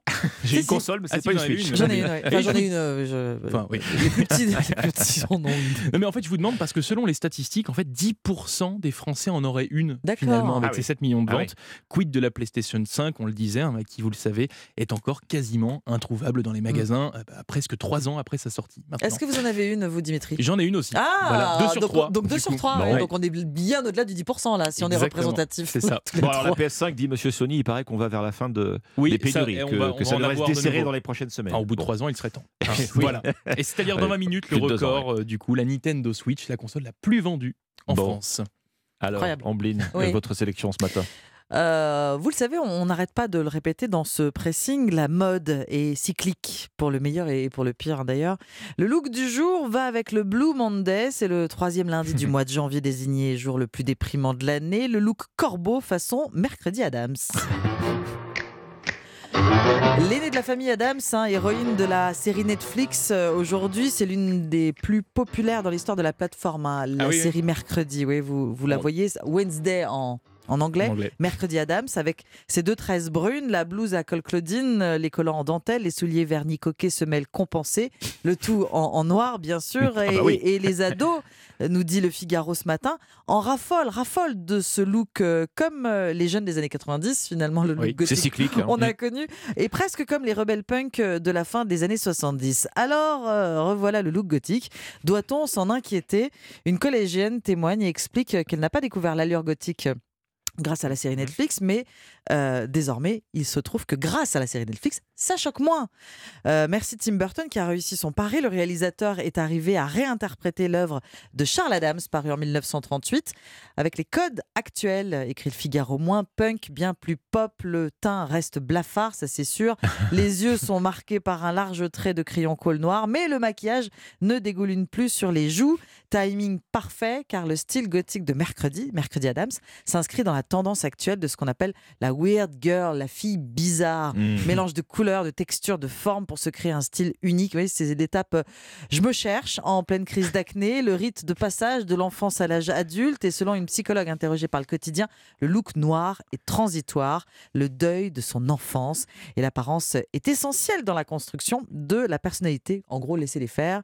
Le gothisme, donc, pour se construire une identité éphémère, sans le spleen éternel des Cure et de son leader Robert Smith. Parce que quand on est gothique, on écoute, les écoute Cure, Robert Smith, mais bien, bah, bien sûr. sûr. Au secours, mon ado est devenu gothique, c'est dans le Figaro. Bon, au moins, ça règle le problème des couleurs. hein. Le matin, quand on ouvre l'armoire, euh, est-ce que ça, ça va Tout est noir. Donc C'est oui, pratique. C'est vite vu. hein. C'est pratique. Et en plus, euh, c'est c'est joli le noir. C'est c'est joli. Surtout pour le bleu Monday, vous notez ça. C'est ça. Euh, c'est votre tour, Alexandre. Vous avez encore des compacts disques à la maison? Oui. Ah bah, moi, j'en ai Des- jamais eu, mais euh, du coup. euh, Des vinyles, peut-être Oui, des vinyles, oui. Bon, ouais, oh, Ah, peut-être vous avez des compacts disques, et, euh, pas de compacts disques, mais des vinyles. Exactement, Ah oui. Oui. Bon, vous écoutez les plateformes musicales aussi, j'imagine Oui. Bon, le Parisien dévoile ce matin un chiffre du Centre national de la musique qui dépend du ministère de la Culture et qui a enquêté sur ces plateformes pendant plus d'un an. Sa conclusion est la suivante il y a au moins un milliard d'écoutes frauduleuses en France sur ces plateformes musicales. Alors attention, hein, pour bien comprendre ce chiffre, il ne s'agit pas de vous hein, qui écoutez euh, de la musique Mhm. en streaming illégalement. Quand on dit un milliard d'écoutes frauduleuses, on parle en fait de la manipulation des chiffres d'écoute en ligne. Vous savez que pour chaque artiste, sur les plateformes musicales, vous allez voir euh, la page de garde, vous pouvez vérifier la Oui, popularité de l'artiste. Combien d'écoutes par mois Mhm. Les plus gros, euh, on, on le remarque, font des dizaines de millions. Et bien c'est là que se situe l'escroquerie. Certains artistes, en fait, manipulent ces chiffres d'écoute de leurs titres en ligne. Ils gonflent de cette sorte leur succès réel. Alors pour quelle raison bah, Tout simplement pour faire plus d'argent. hein Ah, puisque c'est corrélé oui, bah, directement. Les plateformes musicales euh, euh, le connaissent bien, ce phénomène. Elles luttent activement contre ces tricheurs. Mais c'est la première fois au monde, en fait, qu'une étude officielle démontre euh, l'existence de ce type de fraude dans le streaming. Alors, la plupart des opérateurs ont participé à l'enquête. hein. Spotify, Deezer, les grandes maisons de disques. Amazon Music a Oui. aussi partagé ces chiffres. Je cite Amazon parce qu'à l'inverse, ni Apple Music ni YouTube, eux, n'ont souhaité participer. Sachant qu'il y a en France 100 milliards de chansons qui sont écoutées chaque année en streaming, le Centre national de la musique estime avoir détecté entre 1 et 3 milliards de faux streams Ouais, en même, ouais. 2021. Ça veut dire quoi? beaucoup, hein Bah, Ça veut dire Oui. que c'est massif, ouais. Ah oui. Euh, ça, ça fausse la rémunération des artistes et ça représente chez Deezer, par exemple, l'année dernière, 5% de faux streams sur les chiffres qui apparaissent de Mm. popularité des, euh, des, des chanteurs. Il y en a 5% qui sont faux. Quel est le style musical le plus touché par euh, ce phénomène? Le rap, je dirais. et oui, vo- Mm. le, alors le hip-hop euh, en général, sur Spotify en particulier, vous avez raison, c'est le rap et le R&B, Mhm. euh, le phénomène ne touchant quasiment pas les artistes les plus écoutés. Comment s'organise cette escroquerie? Parce que c'est Ah aussi oui, l'une des questions. Comment font-ils pour tricher? Eh ben, en grande partie grâce à ce qu'on appelle les fermes à clics. Vous savez, Euh, c'est des entreprises qui ont pignon sur rue, qui vont lancer des écoutes massives de certains artistes avec des dizaines de. PC en batterie. Il y a aussi la possibilité pour les tricheurs de pirater des PC à distance et de lancer des écoutes. Bon, tout cela est très difficile à contrôler. C'est souvent la même Mm. histoire hein, sur Mhm. Internet. Les fraudeurs sont souvent très habiles, très rapides. En gros, ils courent plus vite que la police. C'est ça, ils vont plus vite. Ils vont plus Voilà. vite. Merci beaucoup, Alexandre. Merci Dimitri, c'était le pressing. Europe Matin. 6h19, le journal permanent Alban Le Prince. Beaucoup, trop de monde dans les rues, c'est ce que redoute l'exécutif pour jeudi, premier jour de mobilisation contre la réforme des retraites à l'appel de l'intersyndicale. Selon un sondage IFOP pour le JDD publié hier, plus de 50% des Français soutiennent le mouvement. Si vous employez quelqu'un pour le ménage ou encore que vous faites garder votre enfant, surveillez vos comptes bancaires. Aujourd'hui, 9 millions de foyers vont toucher une avance du fisc de crédit et réduction d'impôts pour un montant moyen de 624 euros. Après Trenitalia, la SNCF à nouveau face à la concurrence. Aujourd'hui, la Renfe, le réseau espagnol, lance ses essais pour les lignes Barcelone-Lyon et Madrid-Marseille. Objectif lancer son offre commerciale avant cet été. Et puis du tennis avec le début cette nuit de l'Open d'Australie, l'annonce du forfait de Nick Kyrgios, la victoire aussi de Corentin Moutet en plus de 4 heures. Raphaël Nadal joue en ce moment contre Jack Draper chez les femmes. Victoire également de Coco Gauff et Clara Burel. Votre partition à 6h20 sur Europe 1 Omblin. On revient ce matin sur le concert d'Eric Clapton enregistré en public dans MTV Unplugged. Le principe de cette émission euh, diffusée donc sur la chaîne MTV, eh bien, euh, des artistes de premier plan viennent jouer en version acoustique. Début des années 90, ce disque Unplugged d'Eric Clapton va rencontrer un succès inattendu. On assiste alors au retour en grâce du guitariste. Les années 80 ont été euh, difficiles pour lui, hein, pour Eric Clapton. Ses albums étaient critiqués euh, pour leur qualité musicale variable. La mort accidentelle de son jeune fils l'a détruit. La dépression guettait. Il accepte tout de même l'invitation euh, d'MTV pour recréer quelques-unes de ses chansons et reprendre des classiques blues et folk.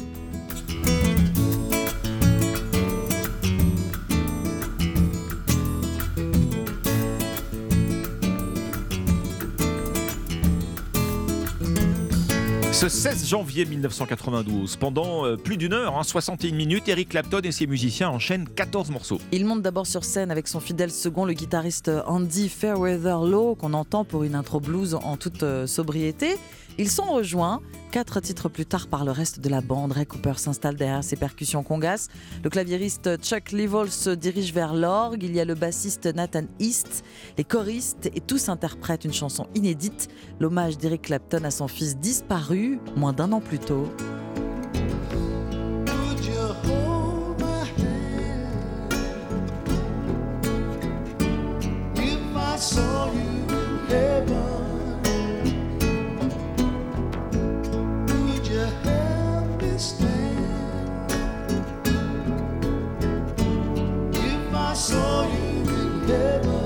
Comment ne pas succomber à ça Euh, Depuis la création de cette émission Unplugged en, en 1989, euh, Eric Clapton est l'un des premiers à publier sa prestation. On en parlait sur CD. Oui, à contre-coeur, hein, à cause d'erreurs musicales, selon lui, des imperfections du live qui font toute la beauté du moment.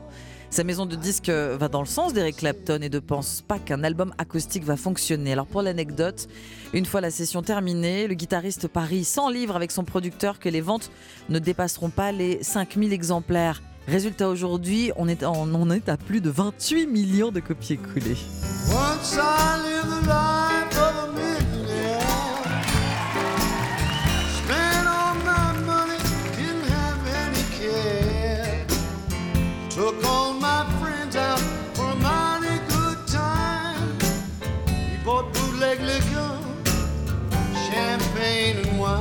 Ce disque Unplugged est une telle réussite qui devient la, la pierre angulaire hein, du, du répertoire d'Eric Clapton. Les télés et les radios ne jurent désormais plus que par lui. D'une manière générale, ces enregistrements pour MTV vont régir le monde de la musique et les charts internationaux jusqu'au milieu des années 90.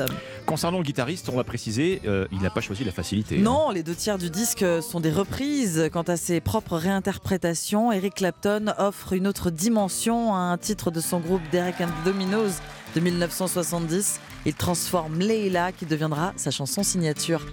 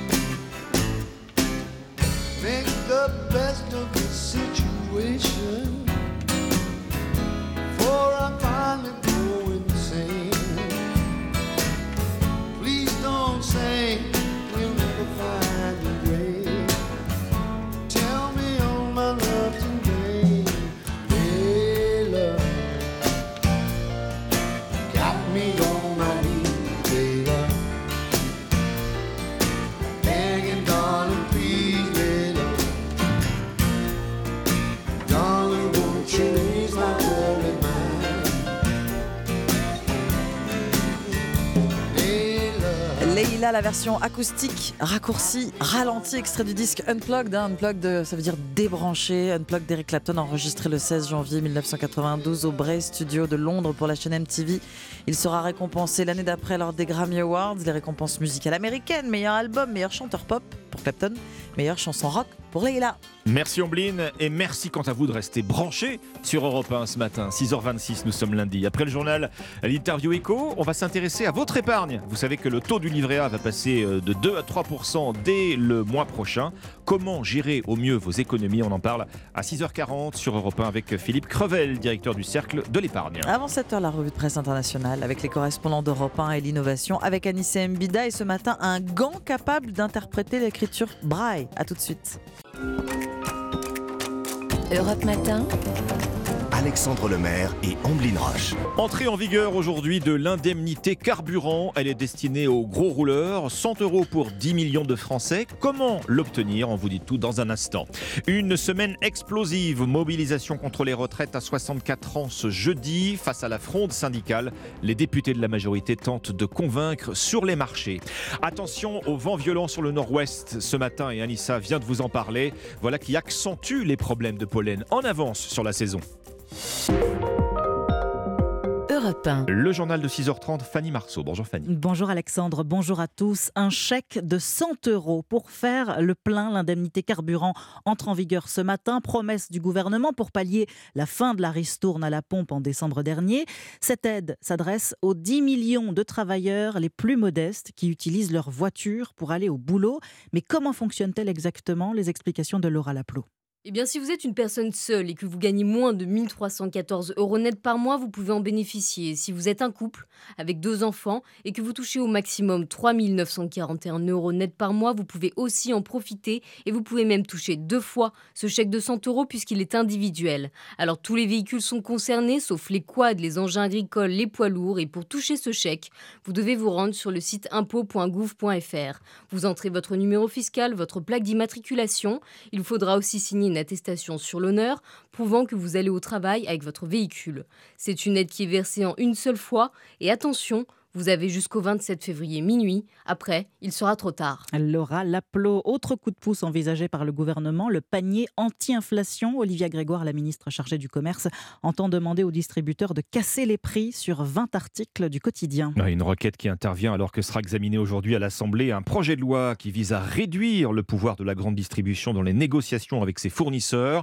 Projet dénoncé par les distributeurs. Ils estiment qu'il alimentera durablement l'inflation. C'est la goutte d'eau qui fait déborder le vase. À trois jours d'une première mobilisation contre la réforme des retraites, les syndicats sont remontés à bloc.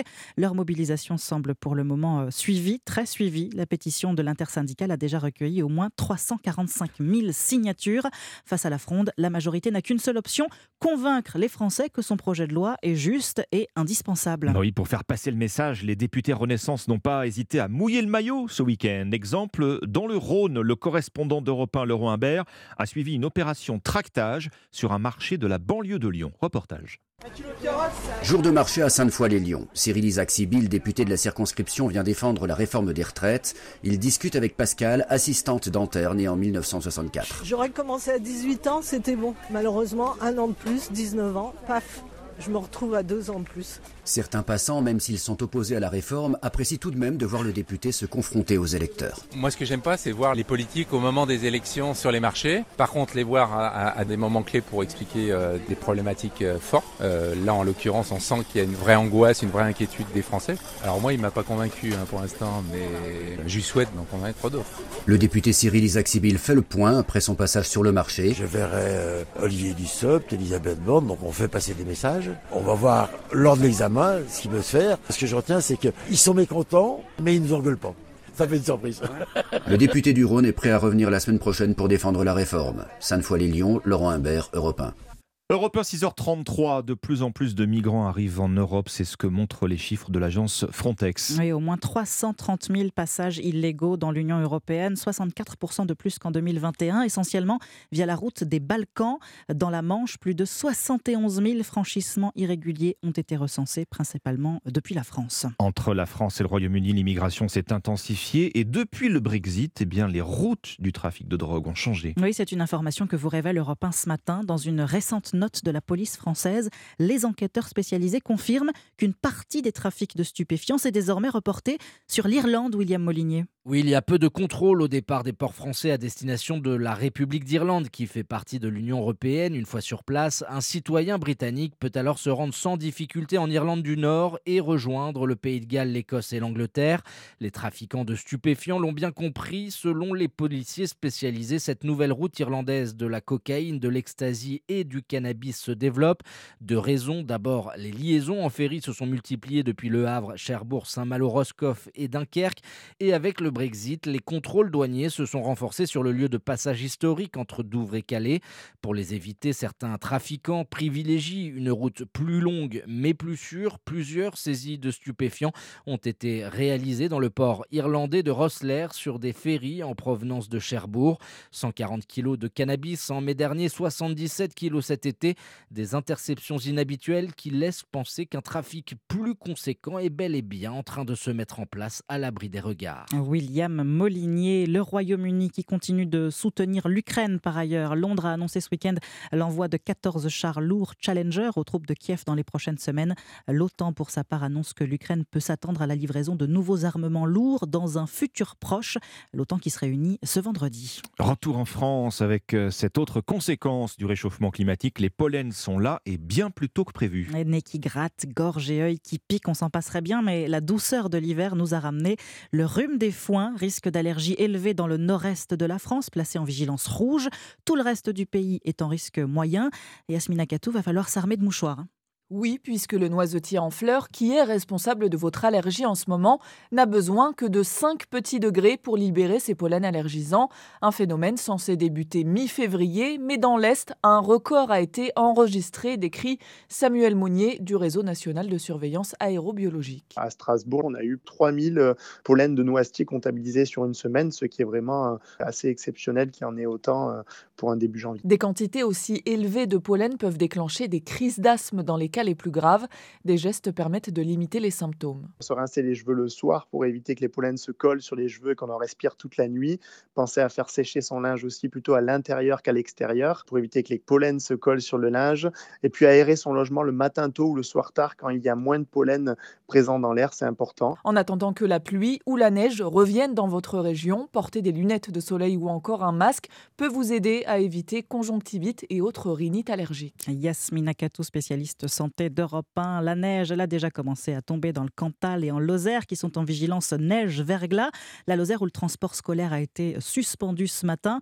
Et puis je vous rappelle que 23 départements sont en vigilance, vent, crue, pluie, inondation à cause de la tempête Gérard aujourd'hui des Côtes d'Armor jusqu'à Lyon. Il va falloir être prudent dans la journée. Un mot de sport pour finir, euh, Fanny, Europe 1, radio officielle du championnat du monde de handball en Pologne. Ce soir, la France affronte la Slovénie. Rendez-vous à 18h pour la dernière rencontre des Bleus dans le tour préliminaire. L'équipe de France qui a déjà deux victoires en autant de matchs. Et si elle l'emporte encore ce soir à Katowice, eh bien elle sera en bonne position pour les quarts de finale. On a envie de dire encore une fois, allez les Bleus Mais oui, allez les Bleus. Merci Fanny Marceau. 6h37 à suivre sur Europe 1. On va parler de votre épargne. Les nouvelles sont bonnes puisque le taux du livret A va passer à 3% le 1er février. Alors ça reste toujours en dessous de l'inflation. Comment gérer au mieux votre épargne en 2023 Avec nous dans un instant, Philippe Crevel, directeur du Cercle de l'épargne. A tout de suite. Alexandre Lemaire et Omblin Roche sur Europe 1. Tous les détenteurs d'un livret A peuvent se réjouir. Le taux du produit d'épargne préféré des Français va passer de 2 à 3% le 1er février prochain. Votre invité Alexandre, c'est l'économiste Philippe Crevel, directeur du Cercle de l'épargne. Bonjour Philippe Crevel. Bonjour. On peut se dire, effectivement, voilà une bonne nouvelle pour les épargnants, puisque le livret A rémunéré à 3%, c'est vrai que ça ne s'était plus produit depuis 2009 maintenant. Oui, il faut remonter donc à la période 2008-2009 pour avoir un taux euh, supérieur. Mais si le taux, évidemment, euh, est passé de 0,5% donc de, euh, au début de l'année 2022 à 3% au 1er février 2023, c'est avant tout lié à l'inflation, à la reprise de l'inflation. Et le rendement réel du livret A demeure négatif. Qu'est-ce que c'est le rendement réel? C'est le taux de rendement, le taux donc qui est euh, de rémunération, le 3%, et on enlève l'inflation qui aujourd'hui est autour de 6%. Et on a un taux qui est donc négatif. Et donc, on ne compense pas entièrement l'inflation avec le taux du livret à 3%. Ouais, on limite la casse en quelque sorte. On, on, rappelle que le plafond du livret A est fixé euh, à 22 950 euros pour euh, les particuliers. Comment il est calculé? Vous mentionniez l'inflation. Comment est-il calculé pour essayer de faire simple le taux du livret A? Qui décide de combien et de quand? Alors le taux du livret A est en fait euh, donc un taux qui est proposé par le gouverneur euh, de la Banque de France et il retient en fait deux facteurs, l'inflation et également les taux des marchés euh, monétaires qui ont été longtemps négatifs, qui depuis quelques mois progressent.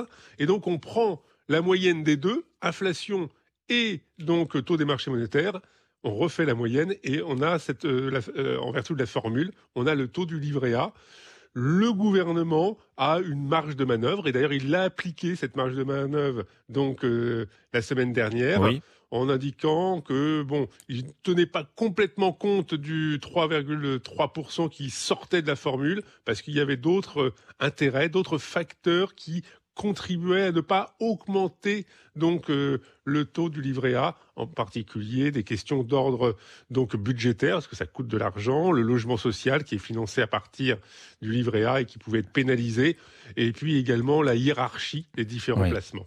Pourquoi cette hausse euh, du taux à 3% qui ne rattrape donc, vous l'avez dit, que très partiellement l'inflation n'est décidée que maintenant? Je veux dire, pourquoi ne pas l'avoir mise en place au moins au démarrage de la période inflationniste que nous connaissons?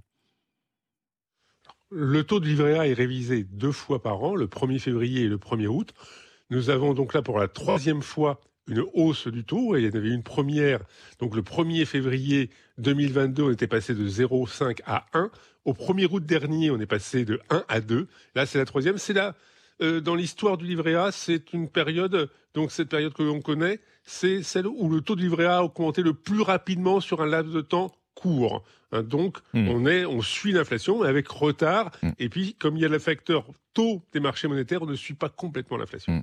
Alors, autre épargne qui va être aussi revalorisée, c'est le livret d'épargne populaire, dont le taux va être porté à 6,1%. Donc, cette fois, ça veut dire qu'on est au-dessus de l'inflation, hein, qui, était, je le rappelle, de 5,2% en 2022. Euh, le livret d'épargne populaire, en revanche, ne s'adresse qu'aux ménages les plus modestes, hein, Philippe Crevel. Donc le livret d'épargne populaire, hein, donc euh, sont éligibles au livret d'épargne populaire les Français hein, qui globalement ne sont pas imposables à un impôt sur le revenu. Il faut avoir pour une personne seule, c'est un revenu fiscal de référence, hein, ce qui est mentionné sur l'avis d'imposition, inférieur à 21 393 euros pour l'année 2023.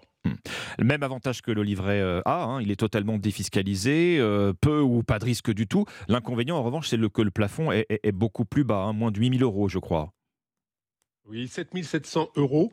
Il faut savoir euh, que, en fait, il y a un nombre réduit de Français qui ont souscrit à ce produit.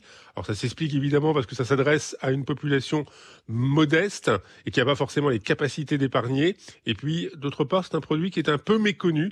Et donc, il y a simplement 50% euh, des Français qui auraient droit à un livret d'épargne populaire qui en ont un. Or, c'est vrai qu'avec un rendement de 6,1%, sur la place, on fait pas mieux.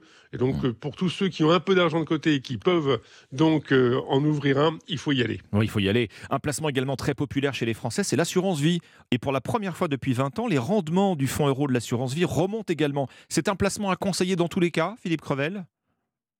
Alors, l'assurance vie, hein, dont, euh, qui a deux composantes, hein, les fonds euros, où il y a une garantie en capital, et ce qui est ce qu'on appelle les unités de compte. On va sur les marchés, il y a un risque en capital, on peut avoir du rendement sur longue période supérieure. L'assurance vie, dont le rendement moyen pour 2022, hein, on connaît les résultats au fur et à mesure, euh, donc au mois de janvier, ça va tourner autour de 1,8-2%. Vous allez me dire, c'est inférieur au livret A, mais il faut comparer évidemment avec le livret A de l'année 2022 où le rendement moyen était de 1,37%. L'assurance vie a plusieurs avantages. Premièrement, il n'y a pas de plafond. Il n'y a pas le plafond de 22 950 euros qu'on connaît sur le livret A. Et d'autre part, les avantages fiscaux, en particulier pour la transmission, ou même donc pour une sortie classique pour les contrats de plus de 8 ans. Et donc, ce qui fait que ce placement reste aujourd'hui donc important et encore attractif.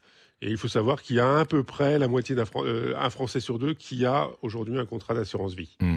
L'INSEE estime qu'on approche maintenant du pic d'inflation. hein. On devrait atteindre 7% euh, dans les prochaines semaines, janvier ou février. Est-ce que le pic d'inflation, c'est comme le pic du Covid? Je veux dire, est-ce qu'on va euh, passer ce pic et, et les prix vont, vont cesser progressivement de s'emballer ou on risque de rester sur un plateau?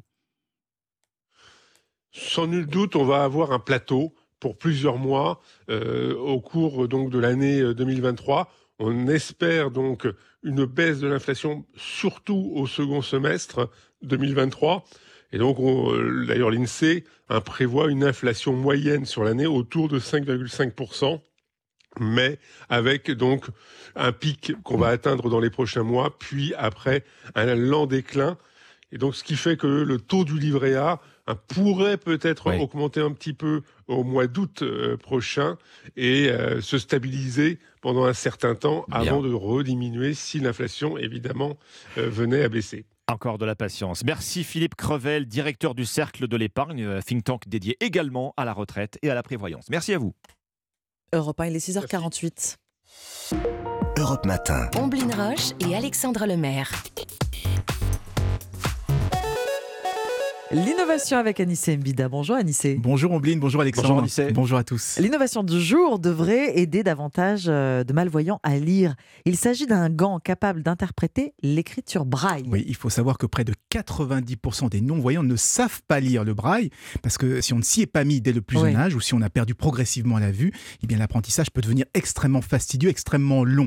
Et pour cause, hein, bah, comment savoir qu'un petit point en haut à gauche, ça veut dire A, que deux points à la verticale, c'est B, si on n'a aucun moyen d'associer ce qu'on ressent au bout des doigts et ce que ça représente visuellement ou phonétiquement. Eh bien, ce que fait ce gant, c'est qu'il va décoder chaque groupe de points qui passe sous son doigt et énoncer chaque lettre euh, équivalente à, à haute voix. Du coup, bah, on finit par associer plus facilement la sensation tactile et le caractère correspondant, ce qui va accélérer l'apprentissage. Un gant pour euh, interpréter l'écriture braille, est-ce que ça coûte cher? Non, pas trop. Hein, 300 euros, ce qui reste assez raisonnable quand on pense quand même que c'est un appareil qui est bourré d'électronique et bourré de capteurs. D'autant qu'il n'est pas réservé à l'apprentissage. hein. Rien n'empêche de l'utiliser tout simplement pour son confort, hein, comme un outil de lecture automatique.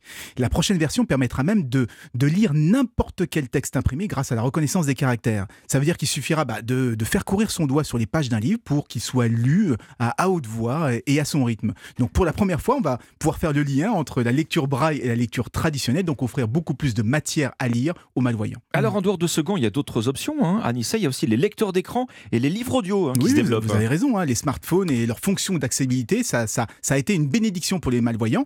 Euh, Ça leur permet d'écouter n'importe quelle page qu'ils ont vue sur le web, d'écouter un article de journal, de dicter des mails, dicter des SMS. Mais malgré ça, tout le monde reconnaît qu'apprendre le braille reste nécessaire. Euh, C'est comme apprendre à lire, hein. ça permet de travailler son orthographe, de travailler sa grammaire. Donc c'est plutôt une bonne nouvelle qu'un simple gant puisse faciliter l'apprentissage. Un gant développé par la start-up Orama AI.